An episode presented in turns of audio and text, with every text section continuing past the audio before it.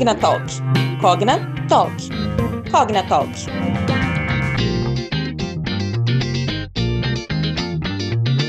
Olá, pessoal. Está começando mais um Cognatalk. Meu nome é Júlio Baptista. E o meu é Tatiane Cruz. E hoje vamos conversar sobre um tema bastante relevante e importante que é o feminismo. Afinal, muito se tem falado sobre o tema, o que achamos ótimo, mas algumas ideias têm sido equivocadas, dificultando o entendimento da grande maioria das pessoas e criando tabus. Lembrando que essa conversa não é uma aula, e sim uma tentativa de aprendermos juntos aqui um pouquinho mais sobre o real significado do feminismo, que logo de cara já te explico que não é o contrário de machismo. Então, aproveitando para quebrar alguns desses mitos, nós separamos aqui algumas frases que são disseminadas de forma equivocada quando tocamos neste assunto. Mas antes de refletirmos sobre elas, é importante trazermos uma definição mais clara e didática para os nossos ouvintes, né, Tati?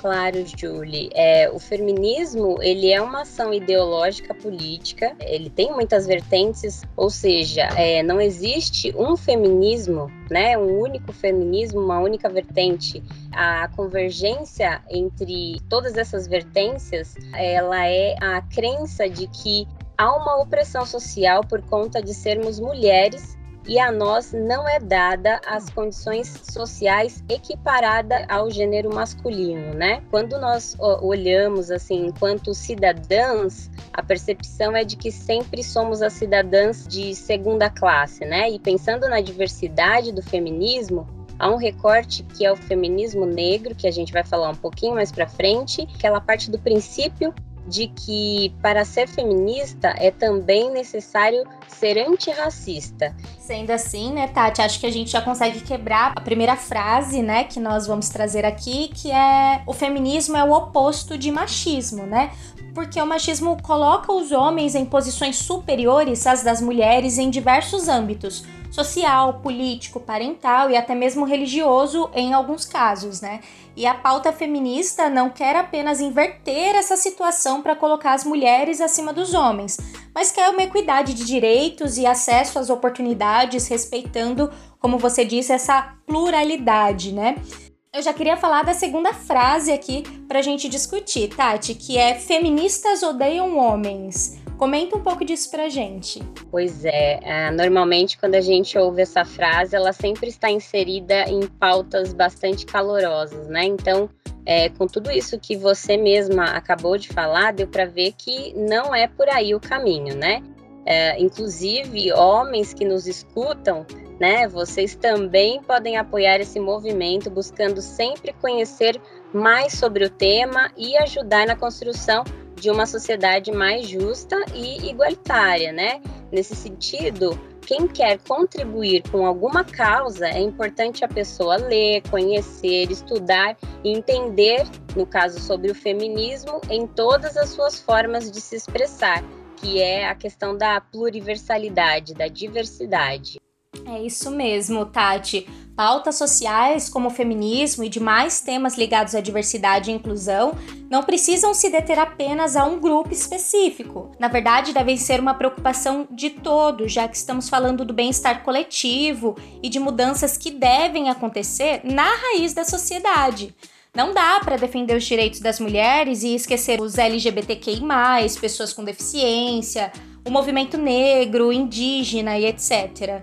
Mas enfim, Tati, qual que é a nossa próxima frase?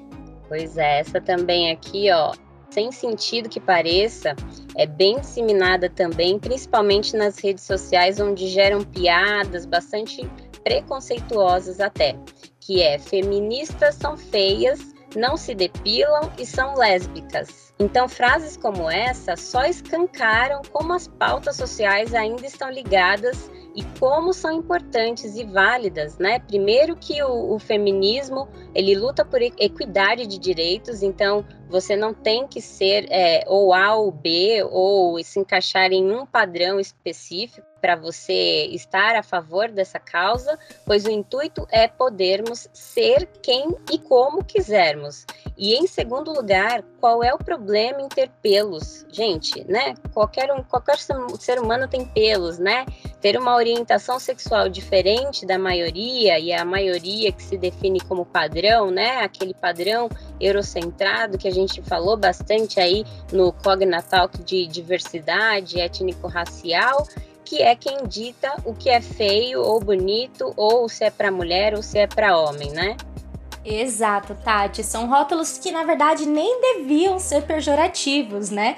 E acabam sendo usados de maneira equivocada. Aliás, rótulos são um problema muito grande quando falamos desse assunto, porque desconsideram toda a pluralidade por trás do movimento.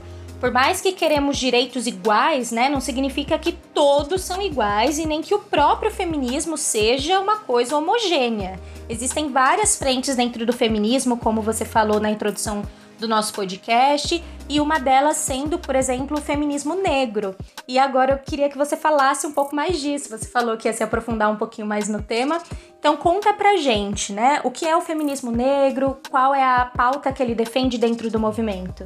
É, então, Julie, é, ressignificando algumas frases que expressam este movimento feminista, é que por trás de uma grande mulher existe sempre outra grande mulher, né? E que, assim como eu falei, é que não é possível ser feminista se você não for antirracista. Por que eu digo isso, né? A frente de atuação do movimento feminista negro, ele conta com o ativismo de mulheres assim fantásticas, né? Como a própria filósofa Djamila Ribeiro, que diz que o feminismo negro é uma forma de pensar em um processo de sociedade, né, que elege a forma de opressão mais importante para uma pessoa, ou seja, a gente identifica várias características de opressão dentro de um que, que um ser pode é, é, sofrer, né, na sociedade.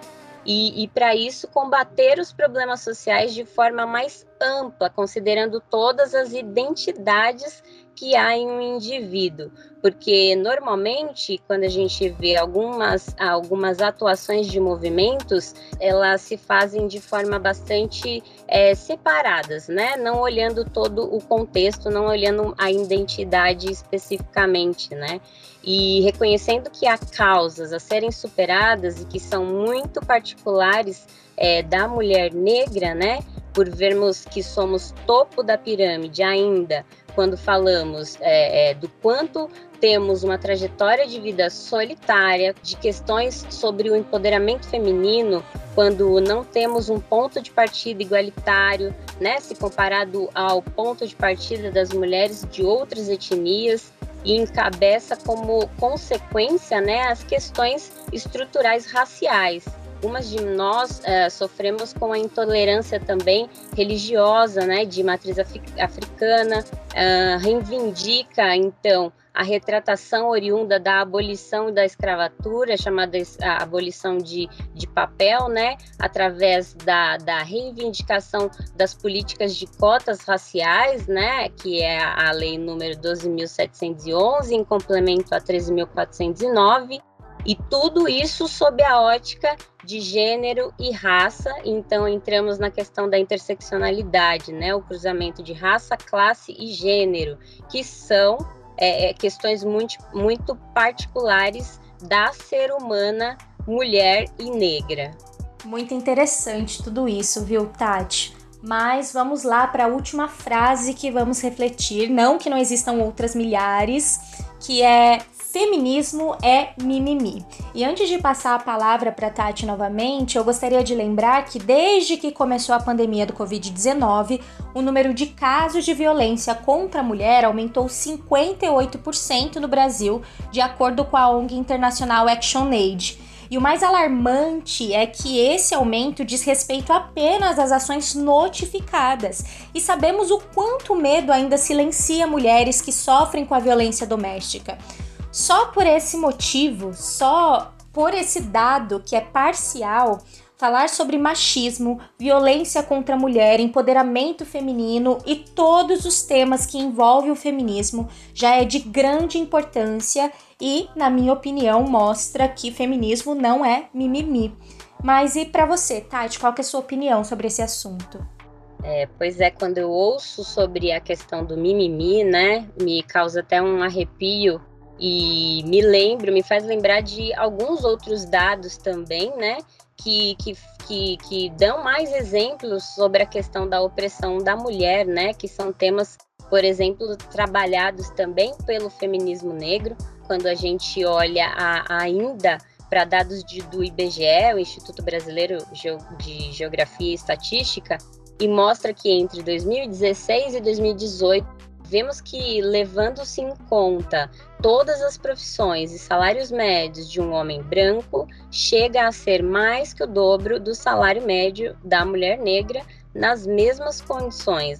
Outro dado muito usado e familiar também é a questão dos conselhos, a ocupação dos conselhos, né? É uma opressão quando a gente vê o filtro ao qual a mulher ela é posta para chegar nos cargos de conselho, né? O Instituto Etos informa que apenas 4,9% dos conselhos de administração das 500 maiores empresas do Brasil, pensando na questão do faturamento, é, são negras e apenas 4,7% do corpo executivo né, de empresas são ocupadas por mulheres. E aqui não é um discurso de mimimi, são dados estatísticos e nem e, e tampouco a questão é, é se, se, se cabe falar que é um vitimismo, né?